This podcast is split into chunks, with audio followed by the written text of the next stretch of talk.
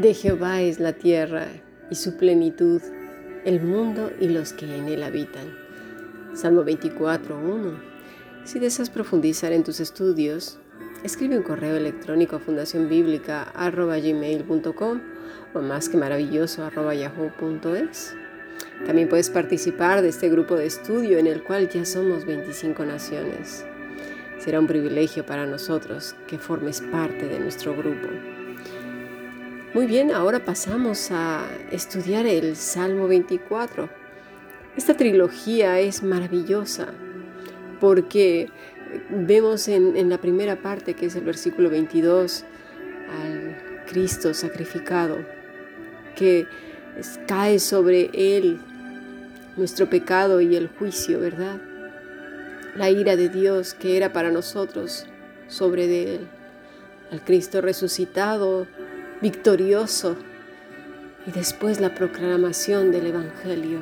En el Salmo 23 vemos a esa oveja gozándose en la dirección de su buen pastor, a Cristo como nuestro buen pastor. Y en este Salmo 24 vemos al Rey de Gloria en toda su plenitud.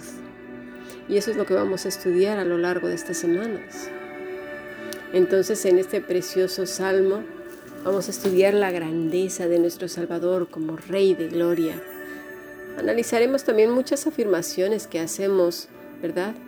Que lo dejan literalmente despojado de su soberanía, de su poder y majestad, ya que hemos adoptado el pensamiento de la New Age, los naturalistas, principalmente desde que inició Greenpeace, precisamente con esta intención, hace ya, pues no sé, fue alrededor de los años 80, quizás, un poco antes, eh, con la idea de implementar una nueva religión en el mundo, ¿verdad? Imponiendo a la madre tierra, a Gaia.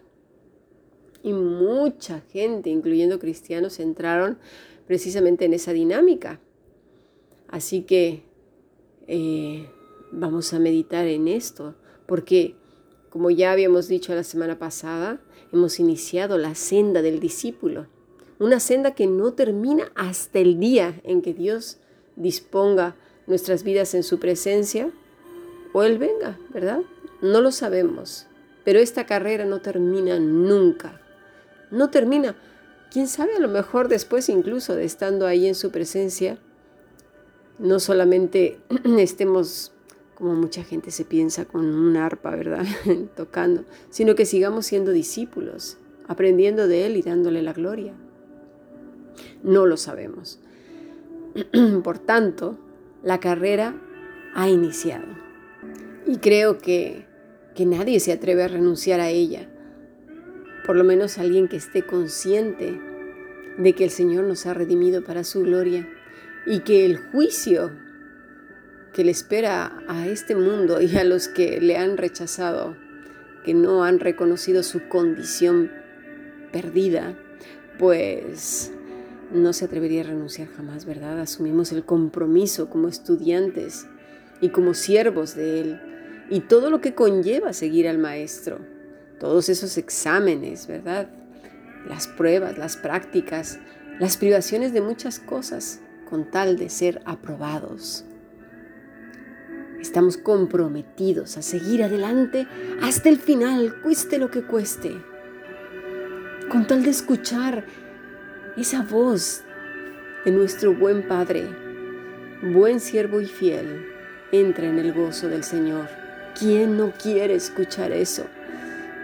Pasaremos pues de la puerta de la información a la puerta de la formación, del ensayo y de la práctica, del error, el fracaso, pero también de la victoria, porque todo esto es necesario.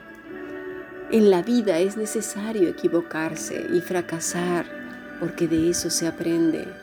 Es como más queda fijado en nuestra memoria y en nuestro corazón tenemos la bendición de que en Cristo somos más que vencedores. Bueno, vamos a dar lectura entonces al siguiente pasaje. Isaías 24, desde el versículo 1. He aquí que Jehová vacía la tierra y la desnuda, y trastorna su faz y hace esparcir sus moradores. Y sucederá así como al pueblo, también al sacerdote, como al siervo, así a su amo, como a la criada a su ama, como el que compra al que vende, como al que presta, al que toma prestado, como al que da logro, así al que lo recibe. La tierra será enteramente vaciada y completamente saqueada porque Jehová ha pronunciado esta palabra. Se destruyó, cayó la tierra, enfermó, cayó el mundo, enfermaron los altos pueblos de la tierra. Y la tierra se contaminó bajo sus moradores, porque traspasaron las leyes, falsearon el derecho, quebrantaron el pacto sempiterno. Por esta causa, escucha, la maldición consumió la tierra y sus moradores fueron asolados. Por esta causa fueron consumidos los habitantes de la tierra y disminuyeron los hombres. Se perdió el vino, enfermó la vid, gimieron todos los que eran alegres de corazón Cesó el regocijo de los panderos, se acabó el estruendo de los que se alegran, cesó la alegría del arpa. No beberán vino con cantar, la sidra les será amarga a los que la beberen. Quebrantada está la ciudad por la vanidad, toda casa se ha cerrado para que no entre nadie. Hay clamores por falta de vino en las calles, todo gozo se oscureció, se desterró la alegría de la tierra, la ciudad quedó desolada y con ruina fue derribada la puerta. Porque así será en medio de la tierra, en medio de los pueblos, como olivo sacudido, como rebuscos después de la vendimia. Estos alzarán su voz, cantarán gozosos por la grandeza de Jehová, desde el mar darán voces. Glorificad por esto a Jehová en los valles, en las orillas del mar, se ha nombrado Jehová, Dios de Israel.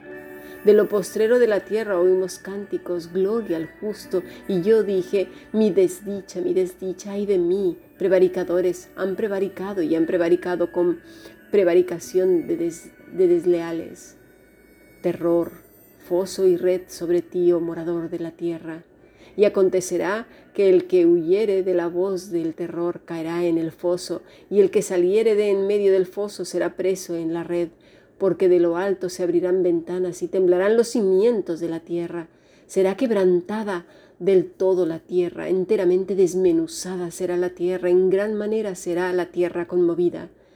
Temblará la tierra como un ebrio y será removida como una choza, y se agravará sobre ella su pecado, y caerá, y nunca más será se levantará Acontecerá en aquel día que Jehová castigará al ejército de los cielos en lo alto y a los reyes de la tierra sobre la tierra, y serán amontonados como se amontona a los encarcelados en mazmorras, y en prisión quedarán encerrados y serán castigados después de muchos días. La luna se avergonzará y el sol se confundirá cuando Jehová de los ejércitos reine en el monte de Sión y en Jerusalén, y delante de sus ancianos sea glorioso. ¿Qué estamos leyendo aquí? ¿Podemos seguir haciendo las afirmaciones de la New Age? ¿Podemos seguir haciendo las afirmaciones de los naturalistas? De Carl Sagan y todos estos que dicen del calentamiento global, que somos culpables nosotros. ¿Y Dios dónde queda en todo esto? Decimos por un lado los creyentes que Dios es rey de todo y que todo le pertenece y por el otro lado decimos que esto es consecuencia nuestra o que eh, la madre tierra está enfadada o le echamos la culpa a los extraterrestres, a quién sabe cuántas cosas, incluso al HARP o al Blue Beam o a tantas cosas. Puede ser que sí, puede ser que no, pero ¿qué dice la escritura? ¿Qué es lo que nos está diciendo Dios? Pasemos a nuestro siguiente podcast.